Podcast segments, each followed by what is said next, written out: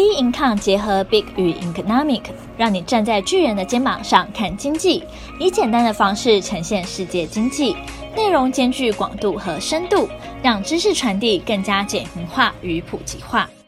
各位听众好，欢迎收听本周全球经济笔记。美国非农就业报告不如预期，Fed 示警资产价格恐大跌，IBM 发表二奈米晶片。美国非农就业报告不如预期。五月七号，美国劳工部公布四月非农数据，就业人数仅增加二十六点六万，远远低于预期。原本预期将增加九十七点八万，三月增加九十一点六万。四月的失业率为六点一 percent，差于预期的五点八 percent。平均时薪三月份增长至四点二 percent 后放缓至零点三 percent，优于预期的负零点四 percent。美国四月劳动参与率为六十一点七 percent，优于预期的六十一点六 percent。美国四月劳动市场成长意外减速，人力短缺可能是数据不如预期的原因之一。投资人将此视为一次性事件，同时消除费的提早缩减购债规模的疑虑，带动道琼和 S M P 五百指数再创新高。在非农就业数据出炉后，美国财政部长耶伦告诫人们不应将一个月就业数据当为可能的就业趋势证据。之后就业报告也会按月被修正。非农就业报告凸显经济复苏的漫漫长路，我们尚未完成。耶伦称，数据显示更多美国人返回寻找工作。美国经济取得了令人瞩目的进步。随着美国经济继续恢复健康，重要的是要考虑更好的重建方式。同时，耶伦也反对增加失业救济金，阻碍人们回到工作岗位的说法。耶伦表示，取而代之的是育儿问题，使一些父母无法回到就业市场，加上对新冠疫情的担忧及晶片供应短缺问题，软木价格屡创新高，也拖累到美国就业报告数据。本周市场将焦点转向五月十二日出炉的 CPI 通膨数据。倘若通膨持续升温，可能重新点燃宽松政策提前退场的忧虑，对股市的后续表现产生影响。虽然联准会主席鲍尔先前不断强调美国通膨扬升只是暂时的现象，但以目前经济学家预估，四月 CPI 月增零点二 percent，升幅可望小于三月的月增零点六 percent。而年增率来看，四月 CPI 升幅可能高达三点六 percent，较三月的年增二点六 percent 明显升温。扣除食品和能源等波动性较大的项目后，四月核心 CPI 估计约增零点三 percent。Fed 示警资产价格恐大跌。五月六号，美国联准会 Fed 发布半年度金融稳定报告时指出，COVID-19 是金融稳定面临最大的风险。同时警告，如果市场氛围出现转变，资产价格恐将重跌。报告中表示，各种资产市场的风险未纳上升，不断拉高估值，并在美国金融体系中产生脆弱性。他还补充，一旦遏制 COVID-19 扩散的进展不如预期，或是经济复苏陷入停滞，上述最糟糕的情况可能发生。市场观察人士认为，Fed 虽未明说股市出现泡沫，但其实已很含蓄地影射此一现象，也反映出 Fed 已聚焦资产价格的问题，也反映出上个月 Fed 主席鲍尔在决策会后曾说部分金融市场有一些泡沫化，这的确是事实。许多非价格性指标已显示，目前股市投资人的风险胃口处于历史上的相对高点。例如，IPO 的速度已经加快到一九九零年代以来之最。再者，IPO 激增是得到 SPAC 的支持。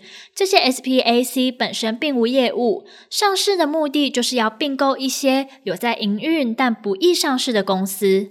虽然维持金融稳定是费的主要任务之一，不过除了货币政策之外，它并没有太多工具可降低投资者承担过度风险的行为。迄今，多数 Fed 的官员认为，资产价格攀高还不至于促使 Fed 缩减资产购买规模与调高利率。IBM 发表两奈米晶片。五月六号，蓝色巨人 IBM 率先发表两奈米晶片制程技术，并表示这是全世界最智慧、威力最强的晶片。IBM 表示，新晶片比主流七奈米晶片。速度快上四十五 percent，节能效率高出七十五 percent。目前多数笔电与手机使用是十纳米或七纳米晶片技术，而部分晶片制造商生产主要用于高端手机的五纳米晶片。半导体业者想方设法制造出体积更小、速度更快，同时兼具强大性能与节能效率的晶片。而两纳米晶片可让手机电池续航时间暴增四倍，笔电速度显著变快，数据中心排碳量锐减。IBM 发表全球第一颗两纳米晶片，在电量及效能大幅提升下，可满足数据中心、太空探索、人工智慧、五 G 和六 G、量子计算等超算场景所需。不过，新晶片预计要到二零二四年底或二零二五年才会投产。这无助于缓解当今全球晶片供应短缺的问题。IBM 研究部门主管吉尔表示，若手机、汽车与电脑变得更好用，那是因为电晶体的体积变小，性能改善。而我们晶片里呢，含有更多的电晶体。我们希望确保自己在美国半导体技术拥有领导地位。大家并未停滞不前，我们必须往前推进。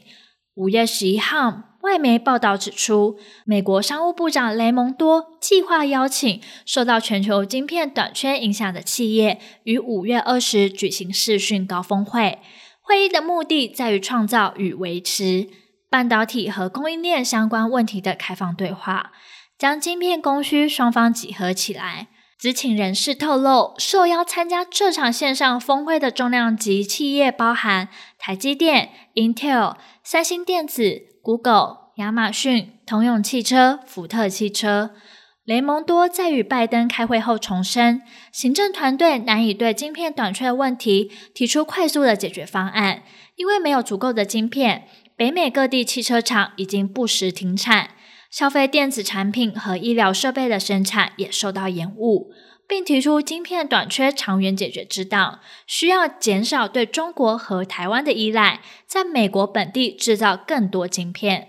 因此，未来可关注拜登提议拨款五百亿美元用于半导体研发方案，作为基础建设计划一部分的后续进展。美东油管遭网攻，五月十号，美国原油价格飙涨超过四 percent，因为美国东岸输油油管营运业者。遭遇骇客勒索软体攻击后，暂停所有管线运作。拜登政府宣布紧急状态，以因应美国最大燃油管线遭骇客发动勒索软体攻击。从五月七号侦测到攻击迄今四天，输油系统大多仍中断。美国东岸输油管管路商殖民管线。每天运输两百五十万桶汽油、柴油、喷气燃料以及其他油品，供应美东四十五 percent 所需。五月九号，遭骇客勒索的油管公司晚间表示，仍在研议重启主要油管的计划，但在原油中站和交割点较小型的油管已经恢，但在原油中站和交割点较小型油管已经恢复运作。然而，何时全面复苏运作，仍无法透露。油管公司遭遇骇客勒索软体攻击，被迫将整个系统关闭。骇客透露植入恶意软体，控制受害电脑系统或资料，要求取得赎金才愿意释出。专家认为，幕后主使的名字虽陌生，但恐为职业老手。犯案者名为“黑暗面 ”（Dark Side） 的网络犯罪集团，他们在五月六号渗透进内部网络。截取近一百 GB 的资料，并锁住一些电脑与伺服器。五月七号，扬言若不付赎金，就把资料放入网际网络公开。从引发美东沿岸大规模连锁反应方面来看，黑暗暗面选择攻击油管公司，恐怕是一大失策。